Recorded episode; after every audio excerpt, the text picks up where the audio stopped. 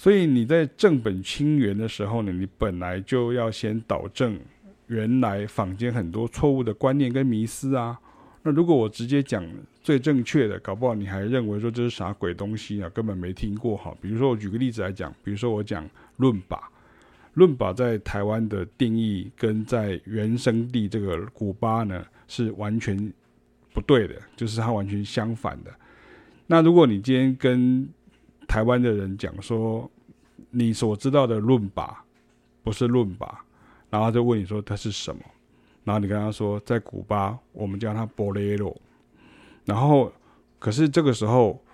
台湾的人就会想到他所知道的 Bolero，就是所谓的波丽露，波丽露，他就会马上想到拉威尔的 Bolero。所以你看这个一来一往之间，变成在台湾有一个错误跟一个联想，也就是说伦巴是错的，然后 Bolero 是他不知道，所以他不知道说原来这个东西。叫做波雷罗，然后在古典里面，波雷罗又是叫做拉威尔，所以他他是拉威尔的作品，所以他知道的就是这些东西的时候，这个时候你就很难开启他有关于 Afro-Cuban 音乐，也就是非洲古巴乐的这样的一个学习，以及像是曲目的介绍，像是 Besame Mucho 啦，啊，或是那个呃 Historia de Amore 啊，像这样的这些所谓的波雷罗的这些曲子。